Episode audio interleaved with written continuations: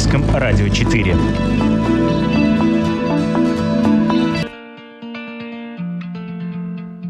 Привет, друзья! У микрофона Елена Вихрова. Сегодня мы с вами посетим райский остров с чудесными пляжами, на котором никто не загорает и не купается. Город, который растет под землей. Место, где всю жизнь можно уместить в мобильный телефон. Там, куда мы отправимся, люди не ходят в магазины, боятся воды, едят, на наш взгляд, несочетаемые продукты и прекрасно ощущают себя в таком количестве народа, от которого у среднестатистического латвийца началась бы паническая атака. Мы отправляемся в Китай, точнее, на его юг.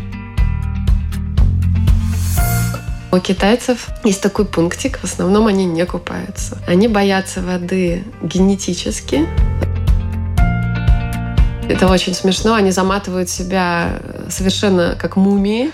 У них специальные костюмы от жары. Мы очень смеялись. Если вдруг захотелось в туалет сходить, то очередь в туалет длиной и количеством человек примерно как с количеством жителей Латвии. То есть достоять, ну хорошо, Риги. Там целый город под землей. Там можно только под землей вообще существовать и не уходить на поверхность, ну, то есть очень долго. Можно из дома выйти только с телефоном, забыть при этом зарядку, вообще все забыть. Вообще все забыть. А только имея телефон, можно абсолютно существовать долго. Они были в шоке. Нам нужен реальный магазин, где я говорю, да, мы хотим потрогать бумагу. Потрогать бумагу? У них был реальный шок. Они не понимали в смысле. Ну, то есть они заказывают домой все.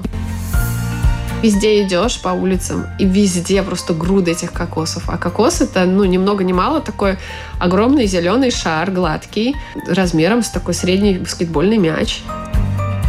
Стратегия может быть только одна. Ты просто принимаешь решение, что я иду, я не смотрю. Едут они, я просто иду. И надо фух, идти. И они нормально, то есть, ну, они могут тебя побить-бикать, что ты, в общем-то, тут делаешь, но, по сути, ты идешь ты можешь передвигаться. Если ты испугаешься и замрешь, все, они будут ехать и никогда не остановятся. Современная Одиссея на латвийском радио 4. Екатерина Бай – художница, увлеченная китайской живописью и каллиграфией. Эту страсть она передает детям и взрослым в своей студии. С Китаем ее связывает не только творчество. Она изучает и философию, и язык. К слову, псевдоним ее – Бай – тоже оттуда. В переводе означает «белый». Катя не единожды была в этой стране, в последний раз этим летом. Эта поездка была деловая. Она отправилась изучать возможности туризма в регионе и знакомить китайцев с нашей страной. Во-первых, юг Китая в июле, это сразу, представьте, насколько там было тепло. То есть это пик жары, это, в общем-то, ветра, это, ну, так называемые тайфуны, но не надо пугаться, не настолько все ужасно. В общем, то, что у нас в Латвии тоже весьма похоже на тайфун, то есть сильные ветра, а, местами дожди, иногда непредсказуемые и прочее. То есть были всякие приключения с этим связанные. Вот, увидела а, такой Chinese Paradise, я бы сказала. То есть э, это то, куда сами китайцы ездят отдыхать. И это довольно такие уникальные, эксклюзивные места. Не может быть не на каждый даже китайский кошелек, скажем так. Поэтому это было и для нас новое, и во многом для среднестатистического китайца это просто тоже такое что-то будет особенное. Э, вот. Хайнань сам по себе остров э, действительно классный. Я бы туда с удовольствием всех бы возила. Я даже вот, мечтаю возить туда группы, если честно и отдохнуть здорово, и там отдельно развит такой туризм, как вот можно сказать, для здоровья, то есть какие-то специальные места, в которых можно и, ну, то есть они как бы наполовину медицинские, наполовину ретритные. Э, нам такие места показывали. Это может быть, ну, как санаторий, плюс комнаты обязательно с каллиграфией, с китайским чаем, с какими-нибудь красивыми искусствами, прогулками в саду. Но в китайской медицине все это занимает огромную площадь, да, вот этой китайской медицины. То есть нам очень важно, чтобы наш дух был в порядке, и тогда у нас с телом все будет хорошо. Поэтому они очень трепетно относятся к таким вот э, искусству как часть выздоровления и реабилитации, допустим. Все это, конечно, безумно красиво. Я бы ездила в Китай в любом состоянии духа и тела, только чтобы оздоровляться этой красотой. Ты смотришь, и тебе уже правда хорошо. Вот. А на Хайнане было бы очень здорово действительно загорать и купаться, но у китайцев есть такой пунктик, в основном они не купаются. Они боятся воды генетически, в основном если, если это ханьцы, ханьская э, скажем, народность, это самая главная народность, ее где-то более 87% на Хайнане. А, то есть, может, местные дикие народы еще немножко где-то тихо плавают, э, вот, но в основном нет, они боятся, они нам не разрешали. Только очень мы сильно, очень сильно упрашивали, ну, пожалуйста. Ну, как мы приехали в тропическую страну, и там невероятно чистое и красивое море, океан. И не окунуться, ну, это просто преступление. Вот, и это было очень забавно, потому что наши, я их назвала пионер-вожатые, это молодые люди в возрасте от 30 до 35 лет, такие как бы чуть-чуть вот только закончили, наверное, свои университеты, и они начинают свои бизнесы именно в сфере туризма.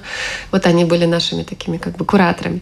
И вот они вот э, в пиджачках и галстучках и в рубашечках сидели и терпели, пока мы в своих купальниках прыгали в воду и радовались. Но они нам дали на этот э, рай купания только один день. Больше они нам не разрешили. Они при этом сказали, никому не говорите, что мы вам разрешили.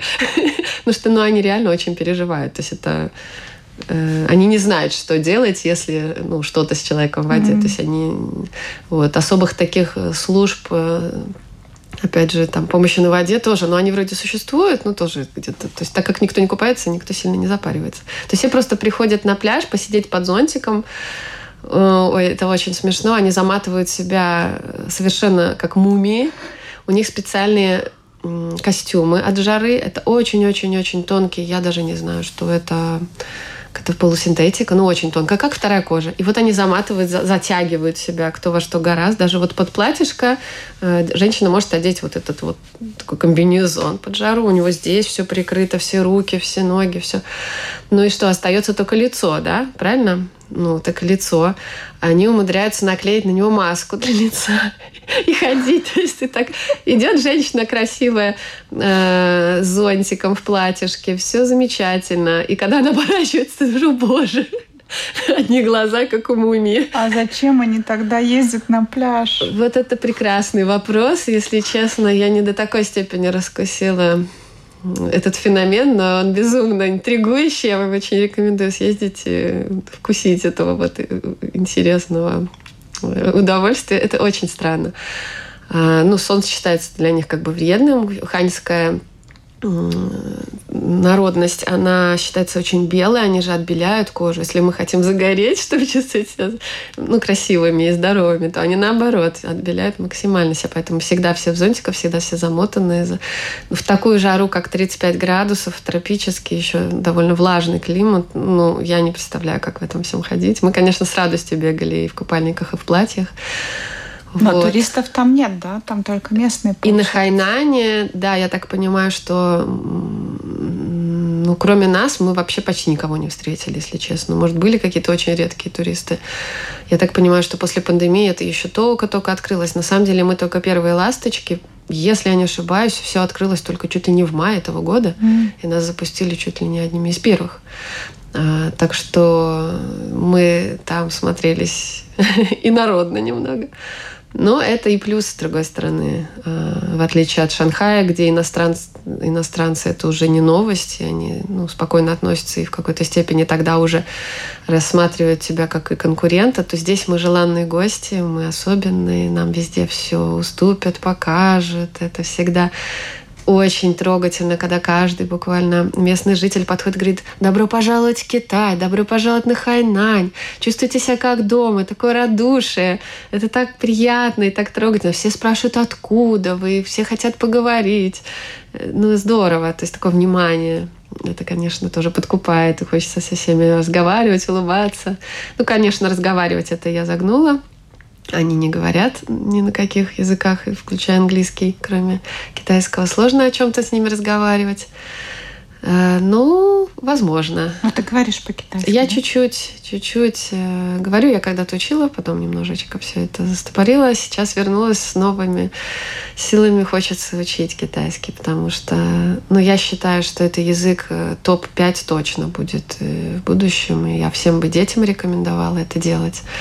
Учить китайский, ну, в наше время не в интернете уже ничего так не найдешь, как в каком-нибудь китайском интернете. Очень много всего интересного.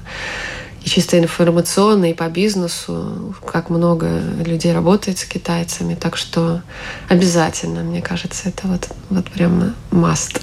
Хотя бы на начальном уровне. А так, да, э, проблема в том, что они пытаются учить английский, но это очень медленно и туго идет. Очень. Им очень нужны учителя английского. Просто китайцев так много. Современная Одиссея на латвийском радио 4.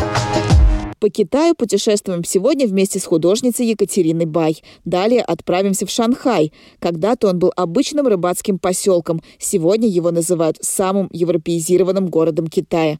Небоскребы, финансовые центры, западные рестораны и люди в деловых костюмах. Так выглядит современный Шанхай. Настоящий муравейник из людей. Впрочем, стоит заглянуть в соседние кварталы, чтобы понять, о своих корнях и традициях шанхайцы помнят. Это мы и сделаем. Погуляем по улицам улочкам одного из самых густонаселенных городов планеты. Мы очень смеялись.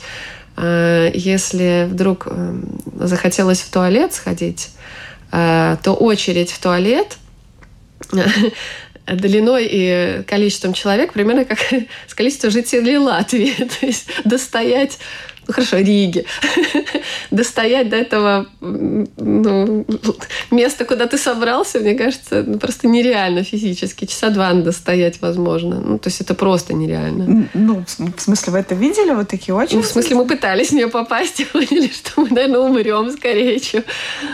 То есть, видимо, решать, что ты хочешь туалет, надо сильно заранее. Часа реально за два ну, в таких вот местах э, в городе, в центре, ну, то есть вообще нереально. Mm-hmm. Да, и, в общем-то, толпы, и, в общем-то, очень интересно для меня было, это не первый раз я замечаю, я была и в Пекине, и в других городах, но вот в Шанхае это особенно чувствовалось, что город, он вообще 3D, то есть он не только в плоскости существует, вот на поверхности, да, ну, где вот машины есть, он еще и в высоту и, и в глубину. Mm. То есть, на самом деле, в любой почти точке, где э, станции метро или большие супермаркеты или еще в каких-то точках существуют такие вектор вверх и вниз. То есть под землей огромное количество всего. То есть там целый город под землей. Там можно только под землей вообще существовать и не уходить на поверхность, ну, то есть очень долго. Там все есть абсолютно, там все магазины, все там, ну, перемещение, соответственно, на метро и так далее.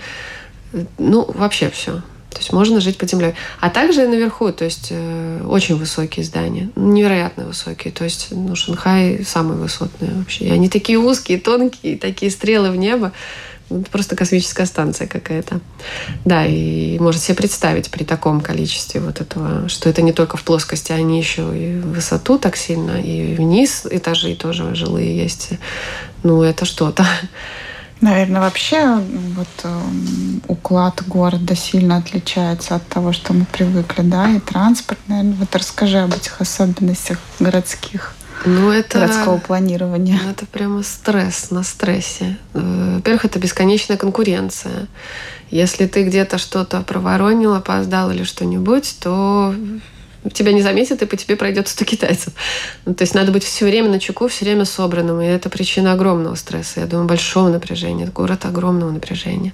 Тем не менее, это город огромных возможностей просто потрясающих. То есть там точно можно найти хорошую, высокооплачиваемую работу, особенно иностранцам, кстати.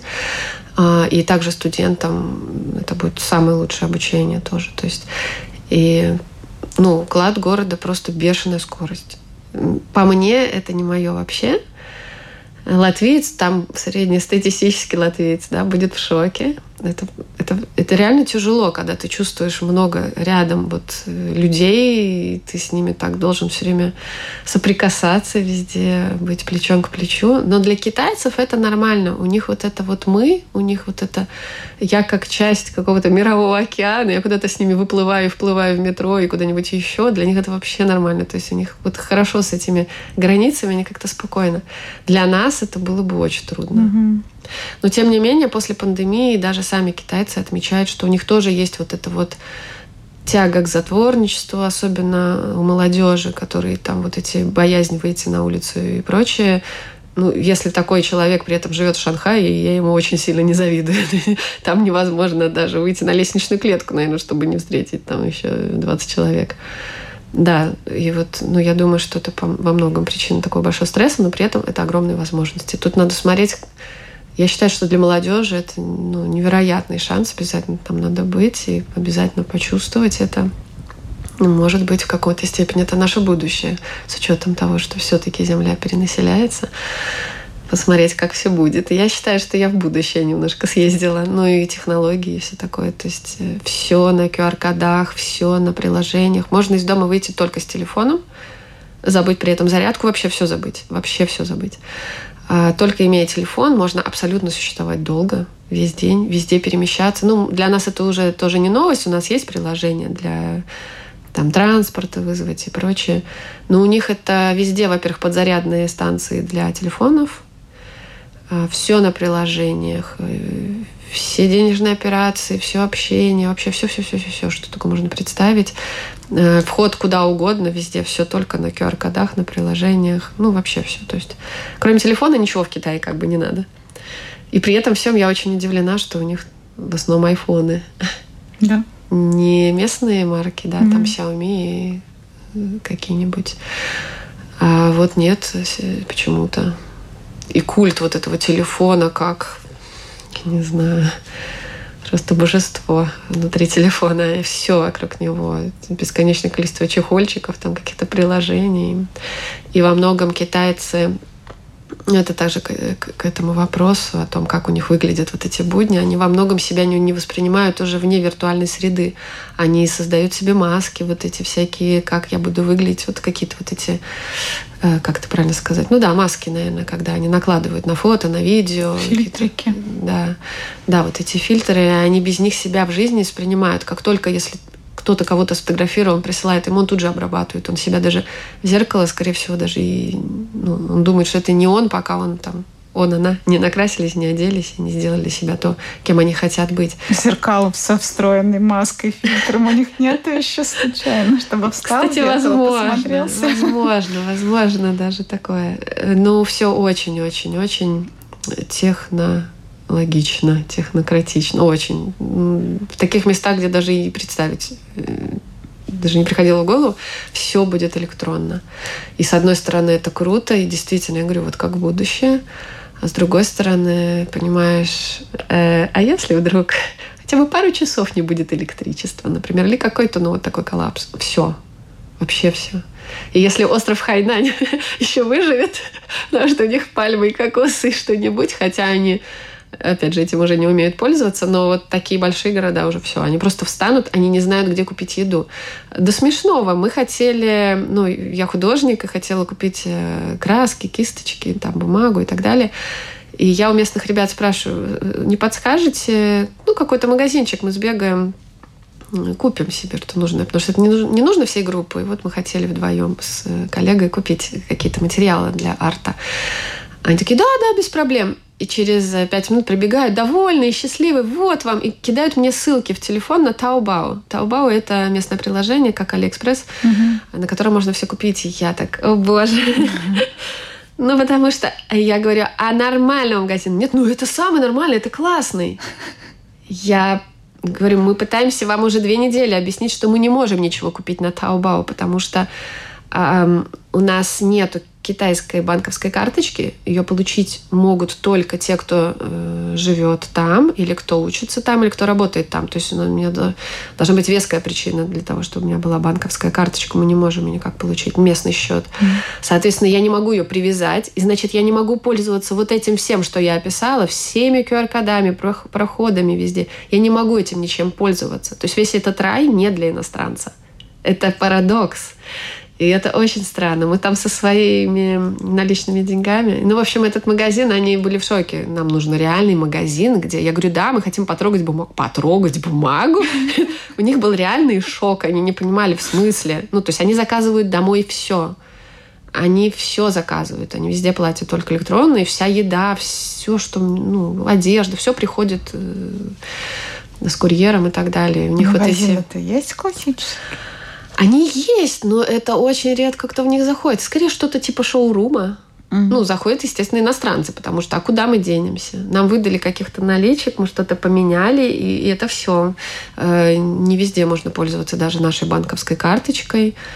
Она может не пройти, местами это была прям проблема. То есть надо пойти к какому-нибудь администратору, выстоять какую-нибудь очередь, он там почешет голову, очень долго будет думать, как же провести эту операцию. Возможно, она пройдет, а может нет. Но это прям вот проблема. Соответственно, нам трудно там потратить деньги, если очень, очень хочется. Ну, возможно, конечно. Но да, это вот э, непросто. Чуть-чуть в Шанхае я тоже побродила. Я когда шла в старый квартал, красивый очень, э, шла я такими лабиринтами. Я очень люблю искать лабиринты. Как только есть свободное время, я обычно срочно линяю, чтобы побегать где-то одной. Что тогда можно увидеть что-то настоящее, не только туристическое.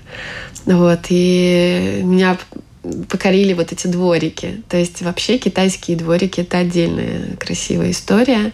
Архитектура у них необычная. То есть то, что дверь мы видим снаружи, улочки узкие очень. И мы видим некую дверь. Потом заходишь, там еще как бы дворик, и еще какой-нибудь, например, вокруг как какой-то коридор, двор такой, то есть опоясывающий. И там еще, еще. И пока ты там дойдешь до этого домика, то есть э, там во все стороны такие лазейки, и какие-то лесенки наружнее, и какие-то входы невероятные. То есть там реально в одном таком дворике сильно можно заблудиться. То есть лучше туда не заходить. А, то есть если у нас двор это вот дом и вокруг пространство, то у них все это скрыто внутрь. То есть мы видим некий фасад, а за ним там целый мини-квартал. Угу. И это очень прикольно. Вот. И одно в другом там такая матрешка.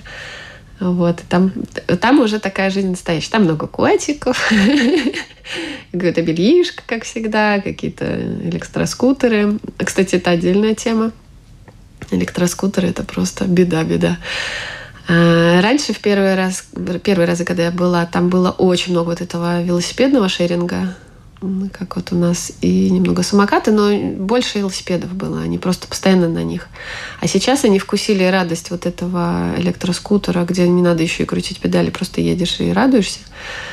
Вот. И, ну, в Шанхае этого меньше. У них действительно они чистят улицы, у них законы, которые это немножко ограничивают, потому что иначе не проедут и основной транспорт. А вот э, в Хайкоу, это город, э, столица Хайнани, вот это беда-беда. То есть не пройти вообще. То есть они везде, это можно себе представить как э, знаю, рой муравьев. Они просто едут везде постоянно. И по тротуару, потому что они считают себя по правилам как бы пассаж... ну, как пешеходами. То есть они едут рядом с тобой, mm-hmm. везде, и перед тобой, они еще тебе бибикают, что ты тут вообще ходишь. И ты такой между ними вообще, а где мне идти? А больше идти негде. И они едут по проезжей части и по специальной полосе для, собственно, них же и велосипедистов. То есть они везде. И когда ты переходишь дорогу, это, конечно, абсолютнейший шок, потому что, как бы, если даже тебе загорается зеленый, ты идешь как бы окруженный ими, потому что они тоже едут вместе с тобой на зеленый, как пешеходы. А если тебе красные, они тоже едут, потому что они едут как бы как э, машины. Как машины. А, то есть они вообще не останавливаются никогда. Они едут, то есть используют оба варианта правил. Mm-hmm. Вот, и, ну, они просто очень плотно едут. И, с одной стороны, то, что вот у них это вот прекрасное чувство плеча, о котором я говорила, то есть они реально очень чувствуют э, человека рядом. Миллиметрово. Они, ну, то есть при этом всем не было почти никаких аварий, не видела нигде. Ну, то есть они умудряются так маневрировать, то есть они так чувствуют человека, и куда он дернется и так далее. Поэтому стратегия может быть только одна. Ты просто принимаешь решение, что я иду, я не смотрю. Едут они, я просто иду. И надо фух, идти. И они нормально, то есть, ну, они могут тебя побегать, что ты, в общем-то, тут делаешь, но, по сути, ты идешь, ты можешь передвигаться. Если ты испугаешься и замрешь, все, они будут ехать и никогда не остановятся. Вот, это очень интересный, да, такой феномен ну, такой движ постоянный. И, ну, самое главное, что иногда пройти по тротуару невозможно. То есть они еще и все припаркованы тут бесконечным mm-hmm. количеством. И ты просто... У меня есть видео, где мы просто переползаем через них, чтобы куда-то вообще попасть. Потому что больше негде пройти. Я поняла, у нас проблема самокатов — это не проблема в сравнении с Шанхаем. Нет. Нет, они просто действительно просто везде. Но я думаю, что будут какие-то правила. Уже есть какие-то. Например, без каски выехать нельзя, будет штраф.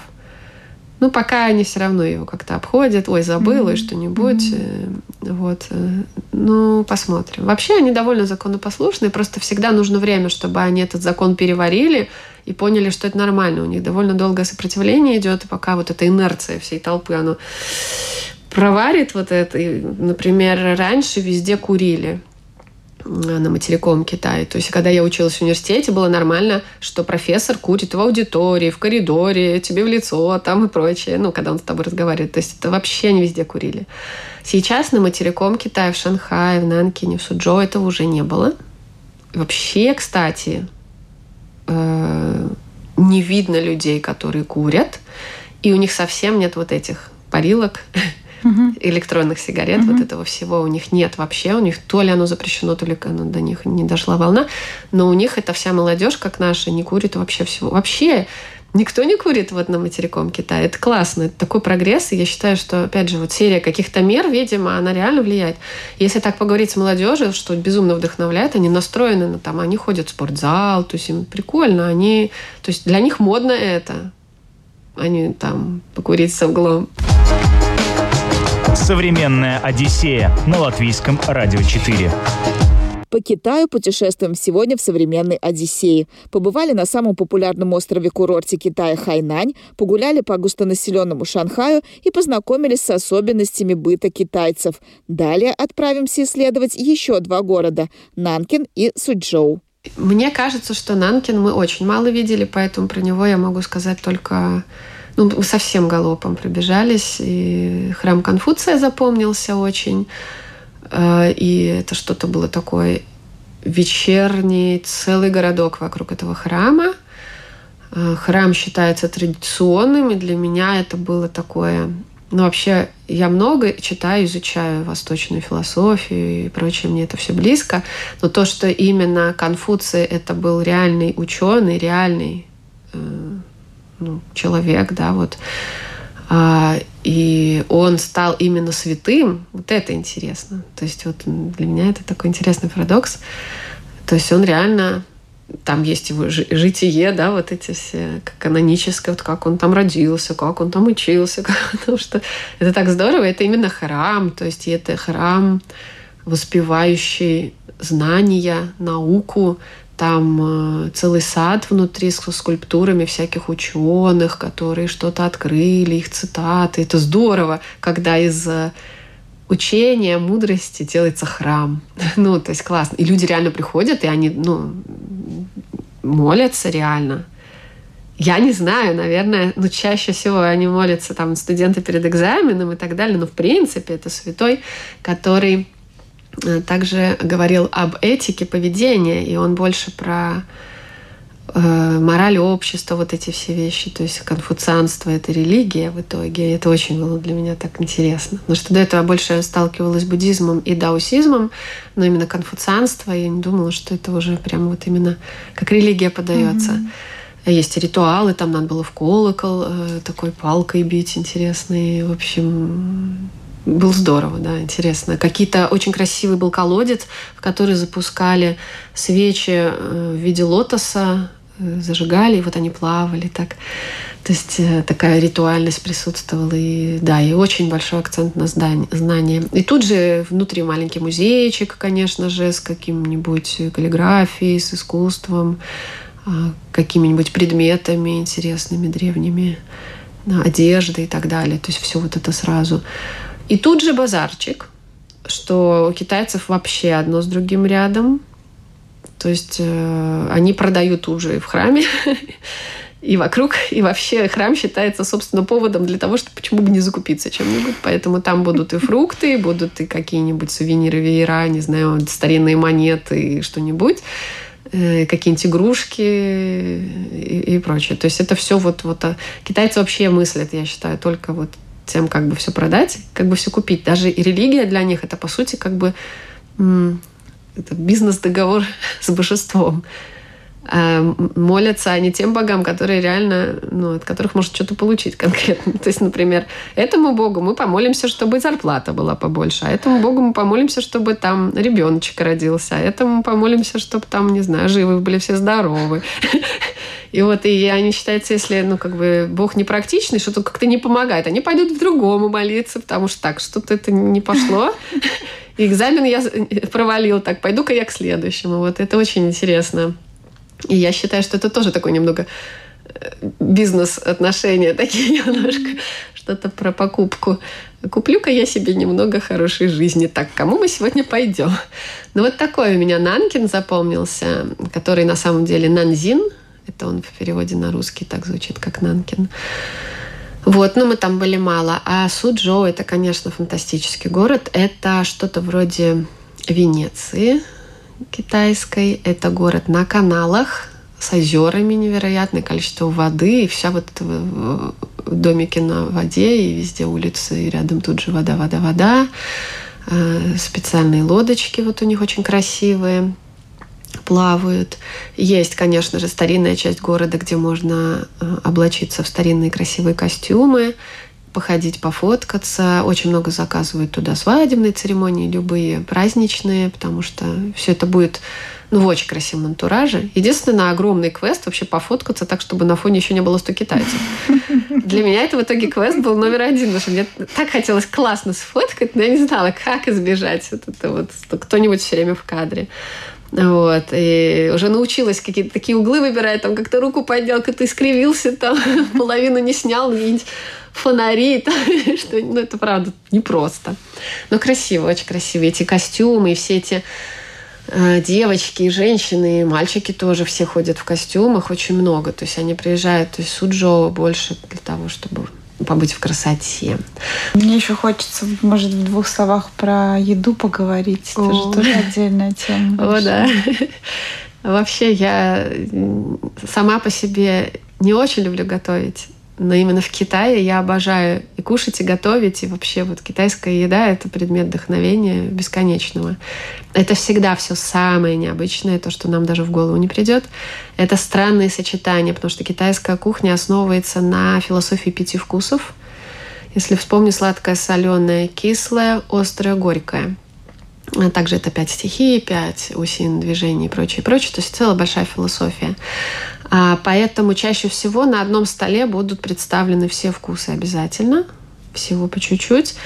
И для нас очень часто будет непонятно, что из этого первого, второе, третье, а что компот, потому что нет такого. То есть у них все это как-то вместе. А, особенно, ну, больше мы были на Хайнане, поэтому мы вкусили э, морепродуктов совершенно разных, и все это в ракушках подается очень-очень красиво там, не знаю, какие-нибудь устрицы с манго и прочая красота и невероятные вкусы. Китайцы мастера трансформировать вкусы. В отличие от японской кухни, например, в которой в японской кухне традиционная идея не повредить э, основ, ну, как исконному вкусу. То есть вот если он есть какая-то там условно э, сырая рыба, она максимально остаться должна ею уже. Mm-hmm. А вот китайцы, они превращают что-то в другое, и ты никогда вообще даже не понимаешь, что это и вообще из чего это сделано, но это уже не важно, потому что вкусно. Безумно вкусно все а, много фруктов. Мы были в период, ну вот это июль, это больше дыни, арбузы, такое. То есть это вряд ли было для нас особенным. Но манго мы тоже нашли, какие-то эти вот passion fruit и dragon fruit и немного маракуйи, вот эти все тоже мы нашли личи. красивые.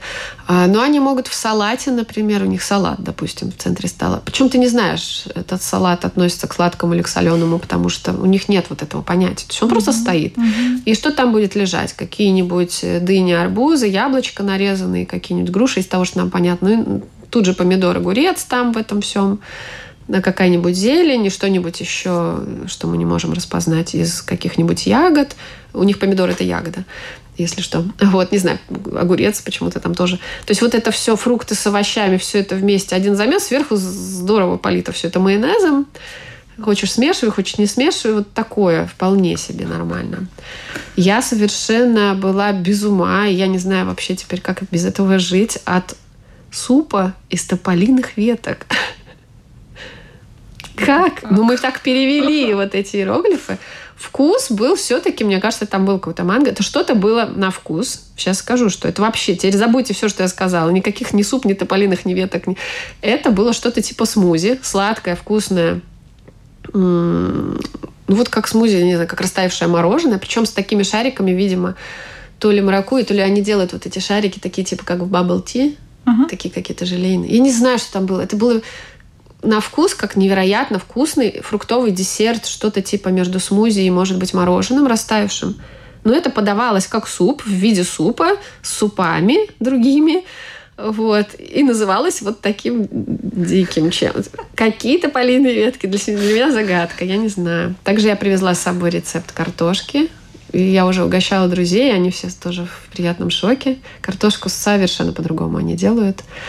То есть они ее не дожаривают до конца. Они очень-очень тонко, мелко соломинкой рубят. Вы можете поискать где-то в интернете китайскую картошку, как делается. Вот. И она очень-очень-очень быстро... Она еще сдабривается таким, э, как уксусным или лимонным чем-то, именно кисленьким немножко. И она очень-очень быстро обжаривается на воке. И она остается чуть-чуть как будто полусырой, но на самом деле она уже не сырая. Она просто консистенция вот... Ну, не знаю, с чем сравним. С огурцом. Может, она хрустящая и прозрачная становится. Ну, это очень классно.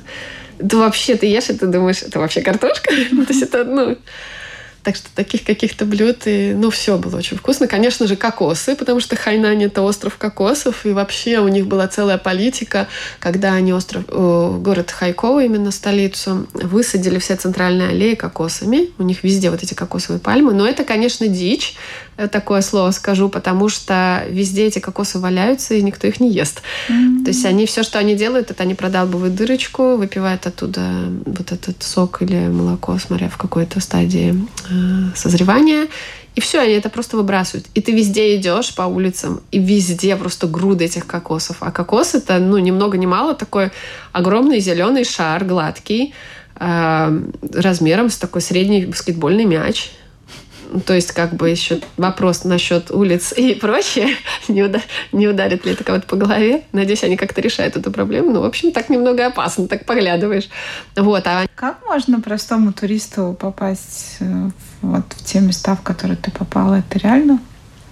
Очень хороший вопрос, с учетом того, что я рассказала, что есть определенные трудности. Наверное, все-таки мой совет выходить на китайцев, на именно, то есть без китайских друзей вообще не попасть, либо действительно, если у нас есть турфирмы, которые предлагают туры, которые там кто-то подхватит. Mm-hmm. Самому вот так вот поехать я бы пока что не рекомендовала, пока они не решат вот эти все нюансы, потому что вы рискуете тем, что вы останетесь в аэропорту. Вы даже можете первую анкету там какую-то не пройти, потому что все анкеты тоже электронные, они очень сложно заполняемые.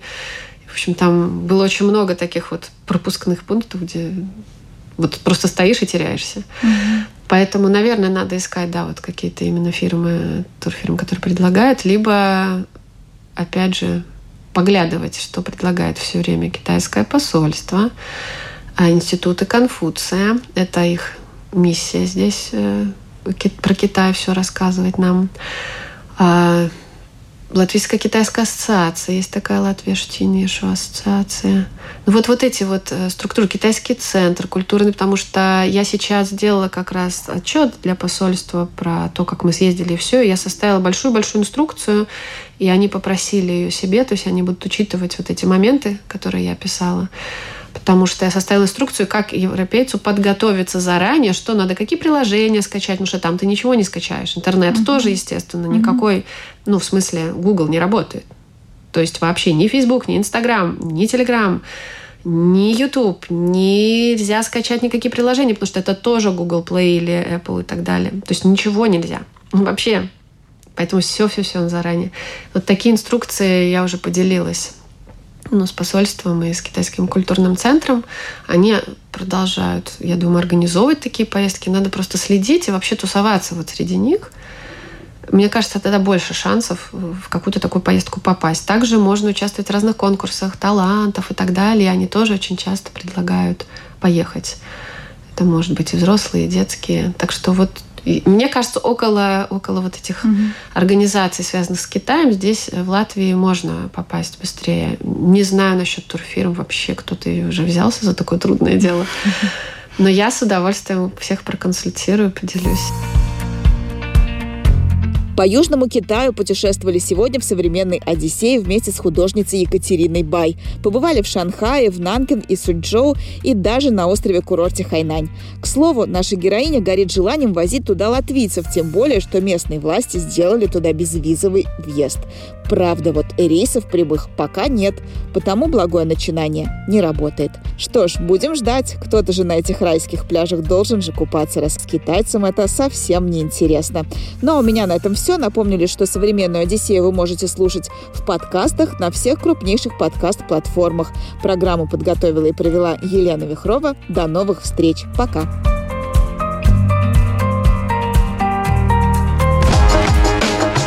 Современная Одиссея на латвийском радио 4.